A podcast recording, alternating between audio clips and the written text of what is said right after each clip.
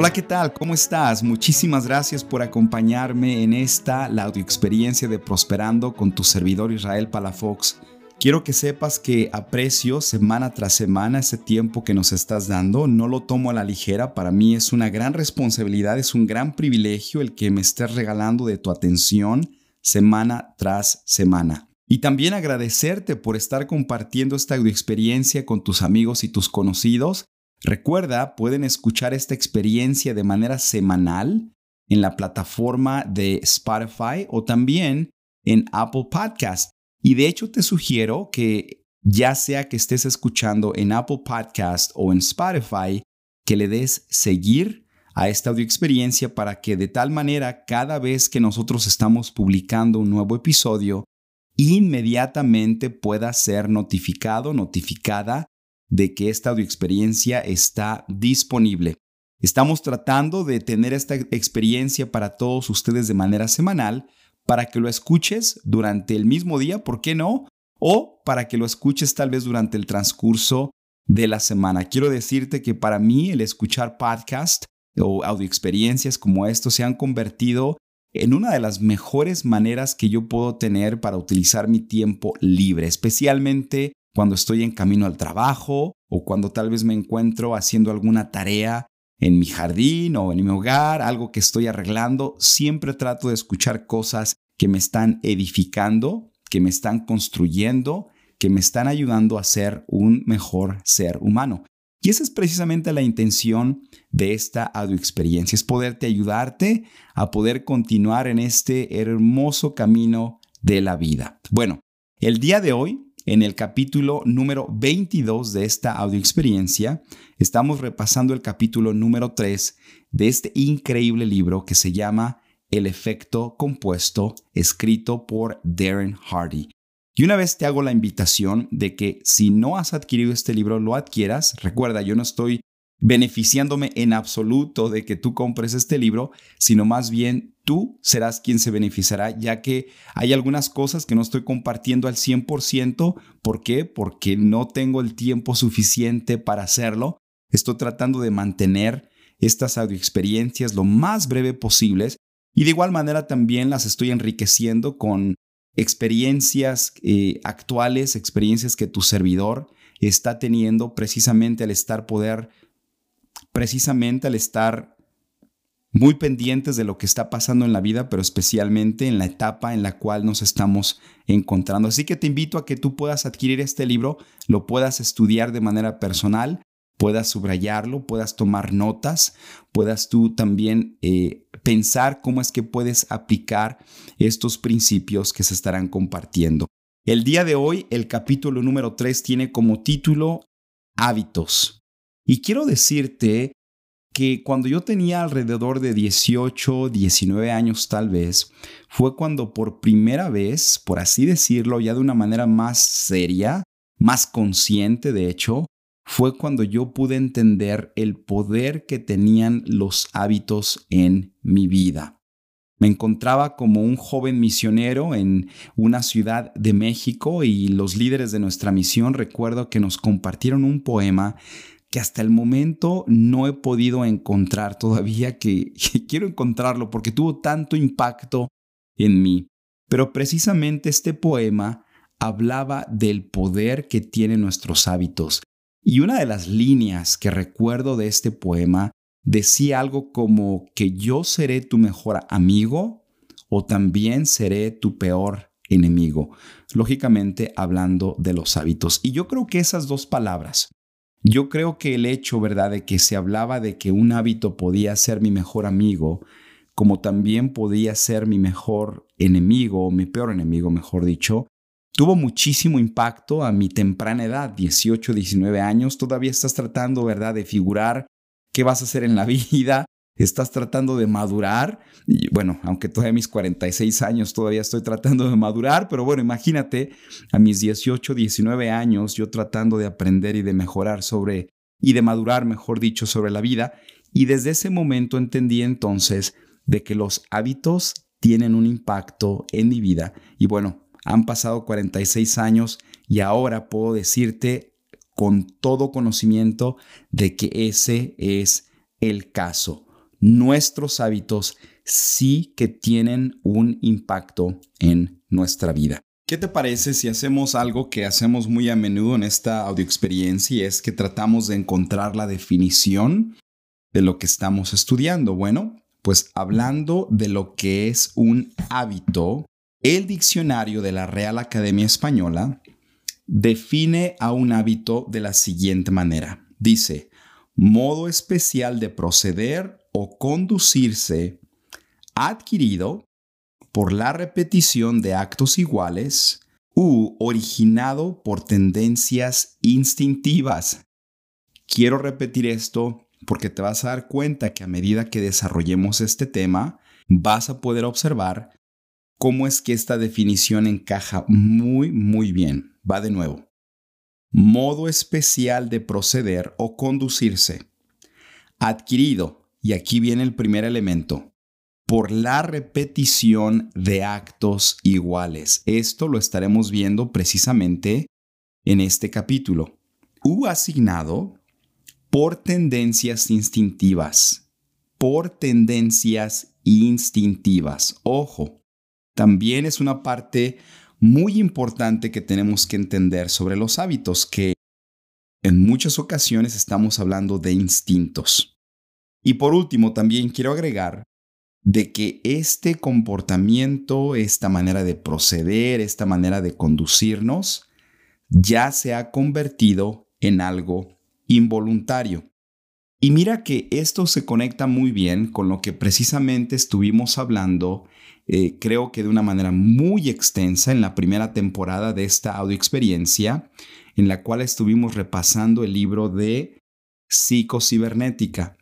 Si tú recuerdas y si escuchaste todos los episodios, un tema que creo que se repetía constantemente era cómo es que nuestro sistema, nuestro mecanismo, nuestro cuerpo ha llegado a automatizar ciertas acciones, ciertos comportamientos con la finalidad de ahorrarnos energía, de ahorrarnos tiempo, porque somos seres que constantemente estamos agregando o debemos de estar agregando, expandiendo nuestras habilidades y la necesidad de automatizar cosas es simplemente una reacción natural que nosotros adoptamos y que nosotros generamos y desarrollamos precisamente con esta finalidad. Va muy conectado entonces con este tema del cual estamos hablando el día de hoy, que son nuestros hábitos. Aristóteles dijo algo hace años que encaja muy bien también con este tema. Él dijo lo siguiente, somos lo que hacemos repetidamente. Y por cierto, tú recordarás la pequeña frase que compartí en el episodio anterior que decía algo como lo siguiente, ten cuidado con tus palabras porque éstas se convierten en tus acciones. Ten cuidado con tus acciones porque éstas se convierten en tus hábitos. Y ten cuidado con tus hábitos porque esto se convierte en tu comportamiento. Ten cuidado con tu comportamiento porque esto se convierte en quien tú eres. ¿Te das cuenta cómo es que los hábitos entonces encajan en lo que tú y yo somos? Debemos de recordar una vez más esta necesidad que nosotros tenemos entonces de automatizar nuestro comportamiento. Estudios psicológicos de hecho indican, checa el dato, que hasta un 95% de lo que hacemos es algo que ya nosotros hacemos de manera involuntaria.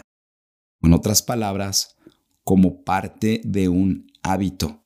Así que yo creo, e-, evalúa todo lo que tú haces durante el día, lo que haces tú en una semana, y pues por ahí dale el 95%, ¿verdad? Y te vas a dar cuenta que la gran mayoría de las cosas que estamos haciendo, pues sí, efectivamente lo estamos haciendo de manera automática. Fíjate que este poder de los hábitos es tanto que si tú y yo hiciéramos un paréntesis en este momento e identificáramos a aquellas mujeres y aquellos hombres que han tenido un gran impacto en nuestras vidas, podríamos llegar a la conclusión, especialmente cuando estamos hablando de mujeres y de hombres que nosotros admiramos, que nosotros estamos tratando de emular, que nosotros estamos tratando de seguir su ejemplo. Y yo creo que esto se da mucho en el aspecto espiritual, en el aspecto emocional. Podemos llegar a la conclusión de que si nos ponemos a ver cómo es que estas hombres, estas mujeres y estos hombres viven su vida, vamos a llegar a la conclusión de que todos y cada uno de ellos, todas y cada una de ellas, son seres humanos que tienen buenos hábitos en sus vidas. A tal grado entonces puede llegar el poder de un hábito. Te comparto estas preguntas y quiero, quiero que las analices por un momento y puedas pensar en la respuesta de una manera cuidadosa. Posiblemente si estás escuchando esta audio experiencia seas una de estas increíbles personas que tienen un don, tienen un talento. Dime algo, si tú eres una de estas personas, ¿qué tienes que hacer para engrandecer ese talento, para expandirlo? Por otro lado, posiblemente seas también otra increíble persona, ¿verdad? Que en lugar de tal vez de tener un don, eh, tú reconoces que no tienes ese don, no tienes esa habilidad, sin embargo, sí tienes el deseo de desarrollarlo, de adquirirlo, pero nos damos cuenta de que en la situación actual en la cual nos encontramos, sí hay una diferencia entre en dónde estoy y cómo me gustaría verme en este aspecto de algún hábito. Y podemos ver esta diferencia que puede existir. Bueno, ahora te pregunto a ti si tú te encuentras en este segundo grupo de personas la pregunta sería esta, ¿cómo puedes acortar la distancia entre este don, entre esta habilidad que tú quieres adquirir y en donde te encuentras tú en este momento? Hablemos de un ejemplo muy sencillo. Alguien se le puede dar de una manera natural, por así decirlo, el tocar el piano. A otra persona le gusta el instrumento, sin embargo, no sabe tocar el piano. ¿Qué es lo que tiene que hacer el que tiene el don para tocar el piano, para expandir, para engrandecer ese talento? ¿Y qué es lo que tiene que hacer alguien quien le gusta el instrumento, sin embargo, no sabe tocar el piano aún? La respuesta es la misma, ¿a poco no? Práctica, práctica, o en otras palabras, la repetición, la repetición y la repetición de esa actividad es lo que precisamente van a hacer tanto al que tiene el don como al que no lo tiene, el poder florecer esa habilidad. Bueno, eso es precisamente un hábito. Si volvemos al inicio de esta audioexperiencia en la que te compartí la definición de un hábito, recordarás que la definición dice que es la repetición de una actividad, a tal grado que se hace involuntaria. Así que entendiendo eso también es importante que entendamos estos dos factores. Y el primer factor que tenemos que entender tiene que ver precisamente con el paréntesis que hice al momento de que te compartí la definición de un hábito. Porque recordarás que hice mención que algunos de estos hábitos se dan de manera instintiva, o mejor dicho, se han desarrollado de manera instintiva. Mira, Tú y yo tenemos necesidades. Y una de esas necesidades que nosotros tenemos es la necesidad de la gratificación instantánea. Y es una de estas trampas, uno de estos factores, pero yo creo que mejor lo podemos llamar como una trampa, de la cual tú y yo tenemos que estar conscientes. Porque si nos ponemos a analizar algunos de los hábitos que nosotros hemos llegado a adquirir y que ahora ya los hemos desarrollado, así como ese árbol tan grande, ¿verdad? Que ya tiene todo un sistema de raíces, pues puede darse el caso que ese hábito surgió de la necesidad de la gratificación instantánea. Que por cierto, esta gratificación instantánea, como todo, puede ser algo extremadamente positivo, pero también puede ser algo muy negativo dependiendo el hábito del cual estamos hablando.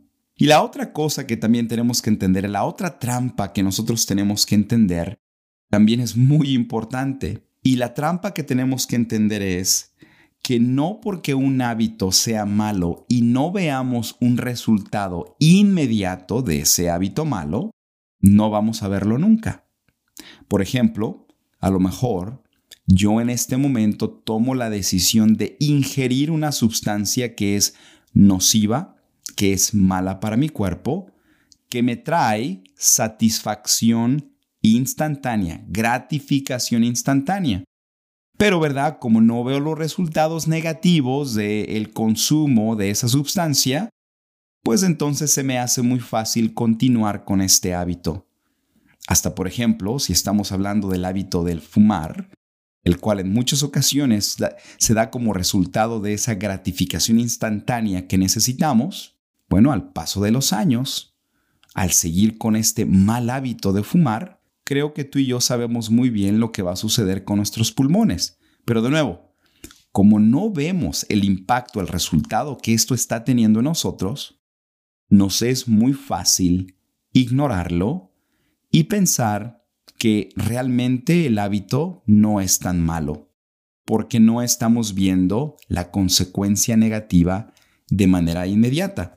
Que por cierto, esto se aplica no solamente para este mal hábito que acabo de describir, pero también puede aplicarse a cualquier otro hábito del cual tú y yo podemos estar hablando en este momento. Si hay algo que me gustaría lograr entonces en esta audio experiencia es lo siguiente, es que tú y yo y me incluyo en esto también, es de que tú y yo podamos despertar. Así es, que nos demos cuenta de que cada hábito que nosotros tenemos en nuestra vida siempre nos va a ayudar para bien o nos va a ayudar para mal. Nos va a sumar, nos va a agregar o nos va a restar, nos va a quitar. Nos va a edificar, nos va a construir o nos va a destruir. Esa es la verdad en cuanto a los hábitos. Y mira, el autor comparte de hecho un ejemplo que me parece muy bien y que puede de una manera gráfica hasta cierto momento el poder ayudarnos a ver el impacto que los hábitos pueden llegar a tener en nosotros. Y hablemos de este ejemplo. Por unos momentos imagínate que hay un avión está en la pista del aeropuerto de Los Ángeles y tiene como destino final la ciudad de Nueva York. Checa el dato. Si nosotros moviéramos ese avión, es decir, la dirección a la cual este avión está apuntando, la nariz del avión, si nosotros moviéramos por un por ciento nada más o un grado, ya sea para la izquierda o para la derecha, que por cierto un grado no es nada, es algo prácticamente invisible, es algo que tú no puedes percibir. Pero vamos a imaginarnos que hacemos este ajuste en la dirección. Sin embargo, en nuestra mente, nosotros pensamos que el avión efectivamente va a llegar a Nueva York.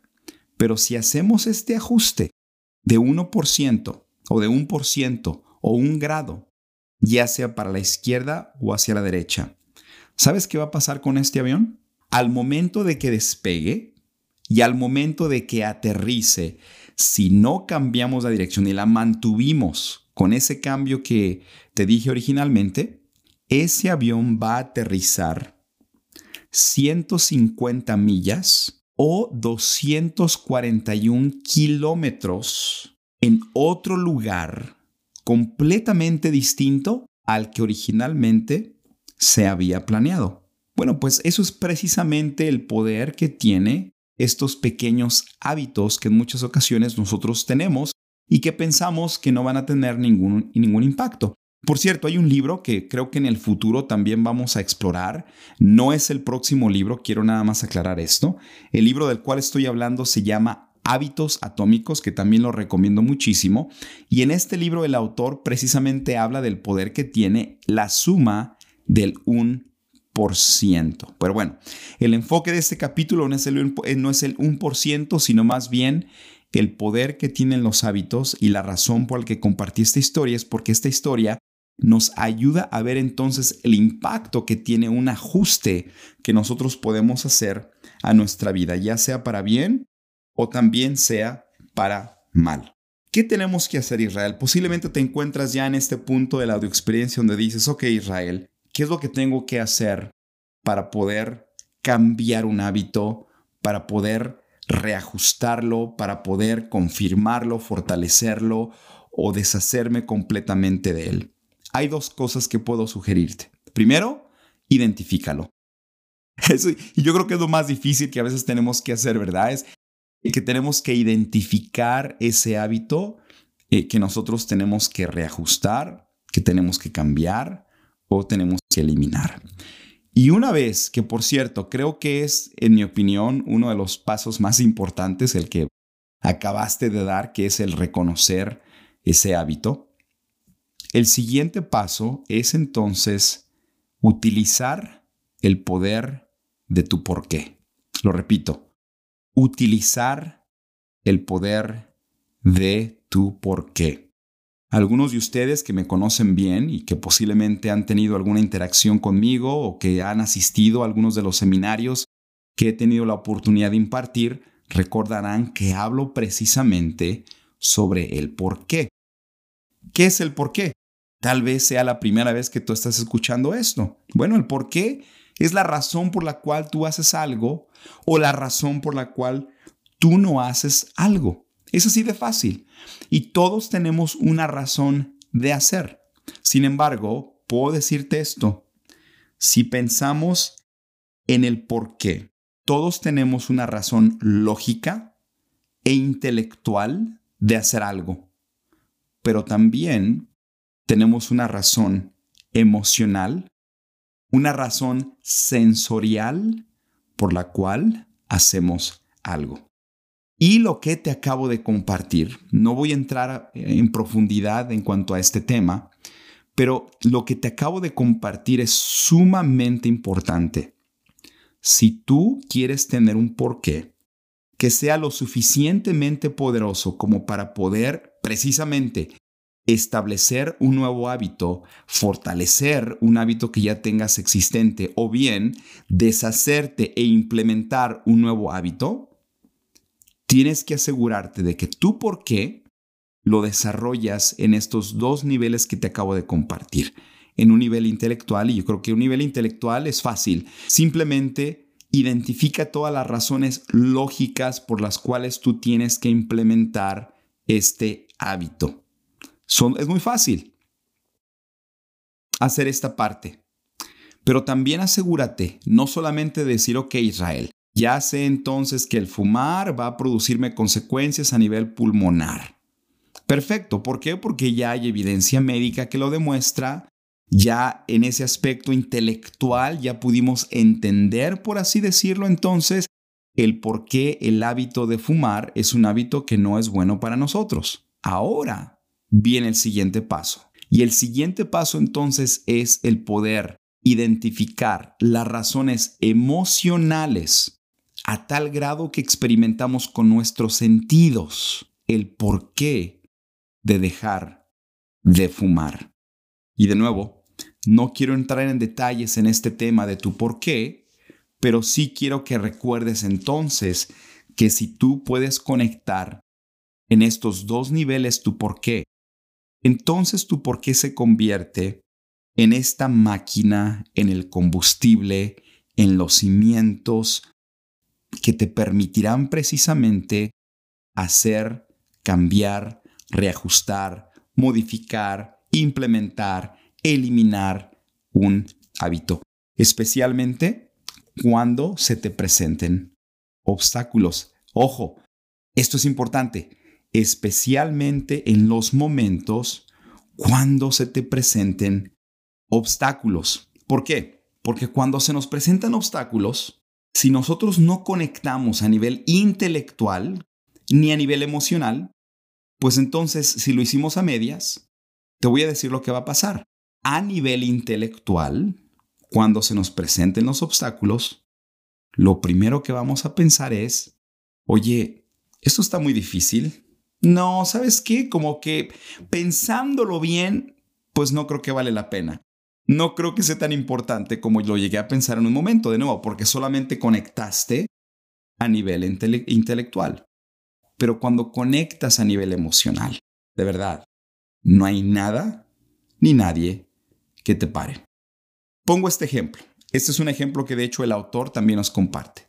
Imagínate que en este momento estamos juntos tú y yo hablando y en el piso en donde, donde estamos hablando hay una viga de acero que mide aproximadamente unos 10 a 15 metros de largo.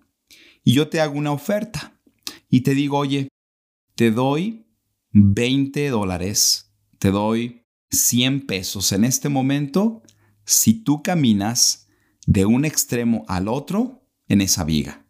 Pues vas a decir, obvio, oye, ¿qué, qué, qué, manera tan fácil de ganarme 20 dólares o 100 pesos, simplemente caminando de un punto al otro en la viga que se encuentra en la tierra. No hay ningún problema. Pero ahora yo te digo que a esa misma viga la vamos a poner en un edificio para llegar a otro. Así que imagínate, vas a tener que caminar prácticamente de un edificio a otro, de extremo a extremo, y prácticamente estás caminando en el vacío. Y te hago la misma oferta. 20 dólares o 100 pesos.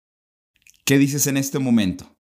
No, Israel, estás loco, ¿cómo crees? Oye, y yo no voy a poner mi vida en peligro de tal manera simplemente por 20 dólares o 100 pesos. Pero ahora, ¿qué pasa si yo te digo que vas a hacer lo mismo, pero un edificio está en fuego, está en llamas, y dentro de ese edificio está tu familia, están tus hijos, está tu pareja, está tu cónyuge, está lo que más amas en la vida te aseguro que a ti no te van a importar ni los 20 dólares ni los 100 pesos.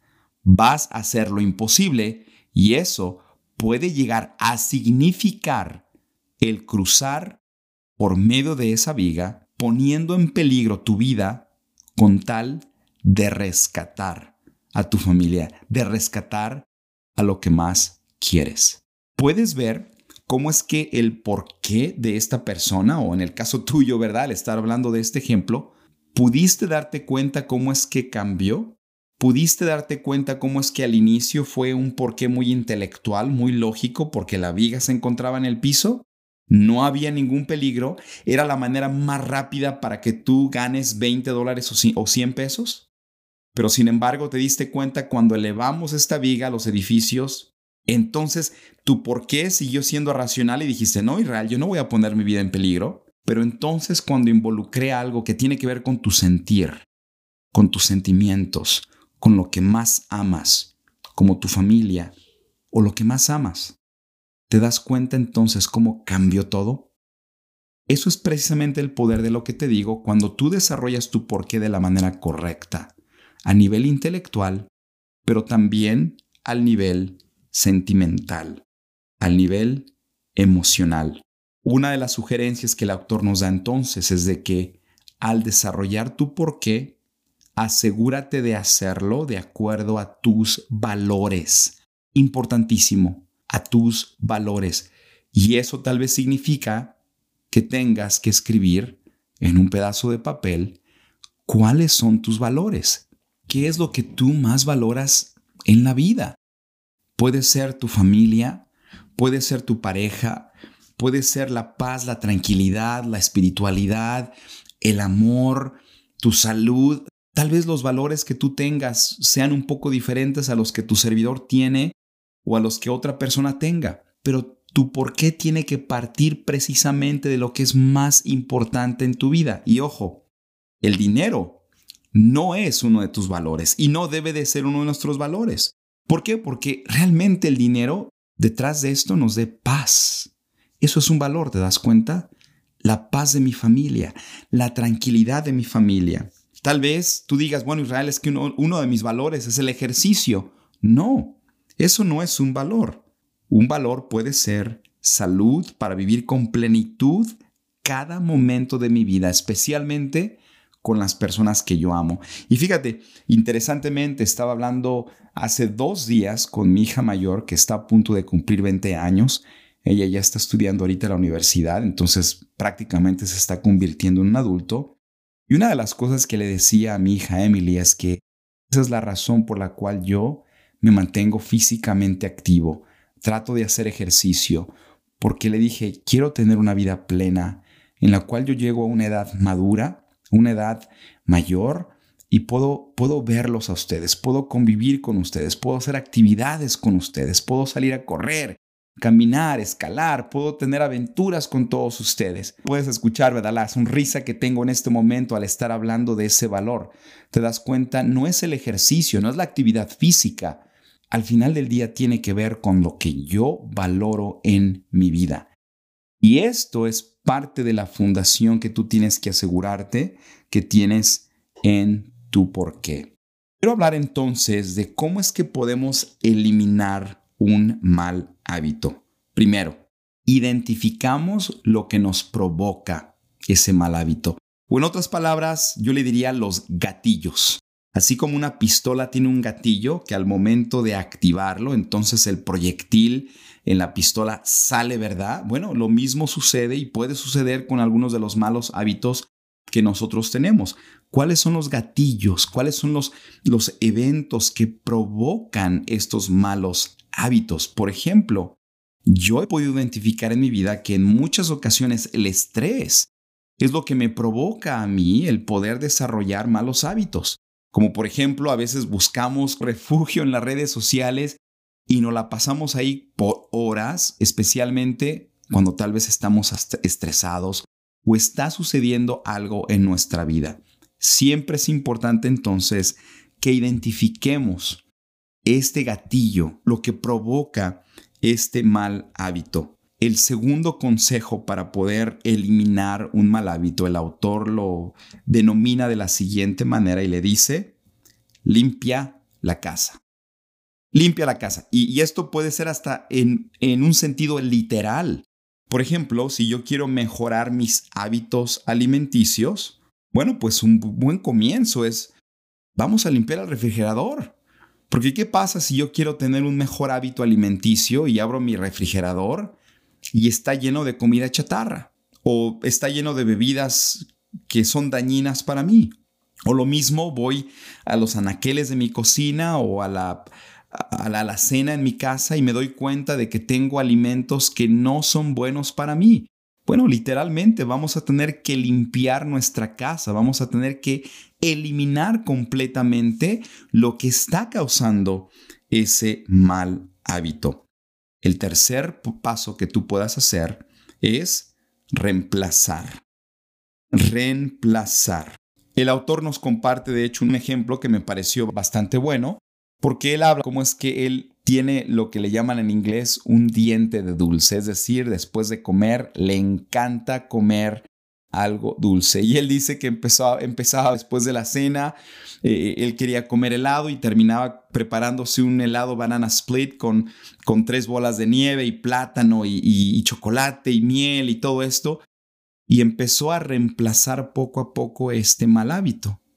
En lugar de comer tanto helado, después de cenar solamente se comía dos pequeñas piezas de chocolate. Y llegó ahora a un punto en donde lo único que está comiendo es una gelatina con un poco de crema batida que es baja en calorías. ¿Te das cuenta entonces? Él simplemente reemplazó este mal hábito por algo poco a poco de manera gradual. ¿Qué te parece si ahorita mejor nos enfocamos en cómo es que podemos implementar buenos hábitos? Lo primero, haz todo lo que necesites para ganar. ¿A qué me refiero con esto? Ok. Supongamos que tú quieres tener el hábito de oración por la mañana o de lectura por la mañana.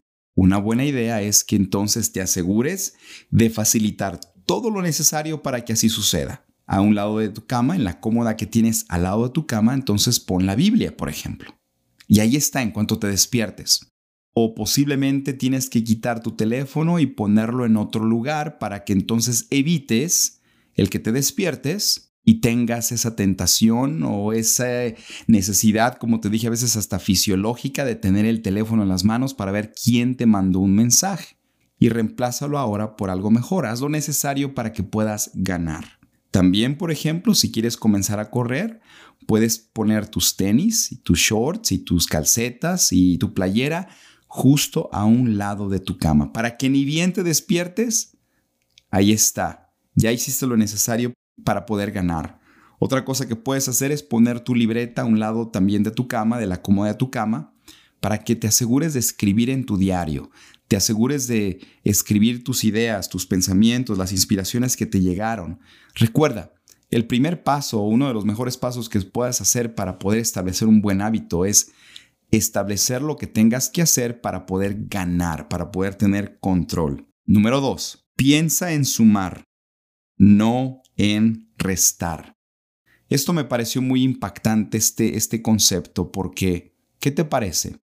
Si en lugar de pensar en todos los malos hábitos que tenemos que quitar, ¿por qué no mejor también nos enfocamos en los buenos hábitos que tenemos y pensemos qué podemos hacer para poder engrandecerlos, para poder expanderlos?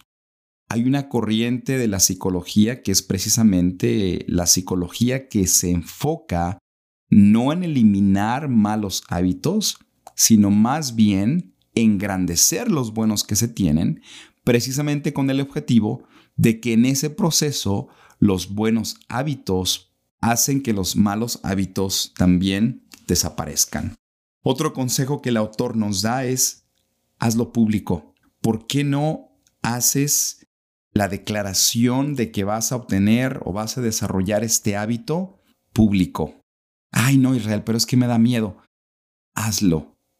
Pero no solamente hagas este paso de hacerlo público, pero también busca a un compañero, a una compañera de éxito.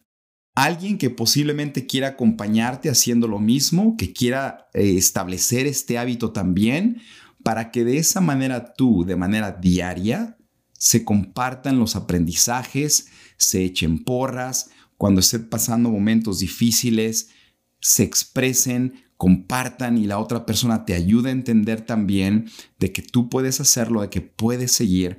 Por esa razón, por ejemplo, el salir, el salir a correr o el hacer ejercicio en grupo, por esa razón tiene tanto poder. ¿Por qué? Porque no estás solo, especialmente si se puede formar un sentido de comunidad. No se diga, por ejemplo, si tú eres un pequeño empresario, una pequeña empresaria, eres una emprendedora, eres un emprendedor, no se diga también si tú aplicas lo mismo al hacer público el hábito que tú quieres desarrollar, que quieres adquirir, la victoria que quieres tener, pero sobre todo teniendo un compañero, una compañera de equipo donde mutuamente puedan compartirse los resultados, mutuamente puedan echarse porras puedo contarte infinidad de historias. Yo he visto este principio en carne propia, en la profesión que desarrollo, en mi vida personal, cuando hacemos el compromiso, el hábito público y sobre todo tenemos un compañero de equipo, una compañera de éxito, un compañero de éxito, entonces las cosas realmente pueden llegar a suceder. Busca una competencia. Busque una competencia o, por ejemplo, si tú tienes este compañero de equipo, ¿por qué no conviertes el desarrollo de este hábito en una pequeña competencia? Mira, por instinto a todos nosotros nos gusta competir, por instinto a todos nosotros nos gusta tener esta responsabilidad, ¿verdad? De demostrar que tenemos que ganar o que tenemos que hacer algo. ¿Por qué no también aplicas esto en este proceso? Otro consejo que el autor nos da en el proceso del desarrollo de un hábito es que podamos celebrar. Celebra el desarrollo de este hábito. Tal vez puedes ponerte una meta, una meta que diga algo como si yo hago esta actividad por esta cantidad de tiempo, me voy a dar un regalo. A lo mejor el regalo va a ser un tratamiento facial, a lo mejor el regalo va a ser unas nuevas zapatillas para correr, a lo mejor el, el, regalo va a ser una salida tal vez a un restaurante o un alimento, una comida que tanto te gusta. No solamente toda la vida se trata de sufrir, sufrir, sufrir, sufrir, ¿verdad? No, también tenemos que celebrar estas victorias que estamos teniendo. Y digo, a mí me gusta muchísimo hacer esto. Eh, precisamente ahorita me encuentro ya llegando a la última etapa de mi entrenamiento antes de tener una carrera. Yo puedo decirte que cuando termine la carrera, me voy a tomar unos días de descanso. No, tal vez voy a correr, eh, voy a comer lo que se me dé la gana. ¿Por qué? Porque ese es mi premio. Ese es mi premio y me estoy preparando también para esto. Quiero nada más terminar con estos dos comentarios. Número uno, el cambio no es fácil.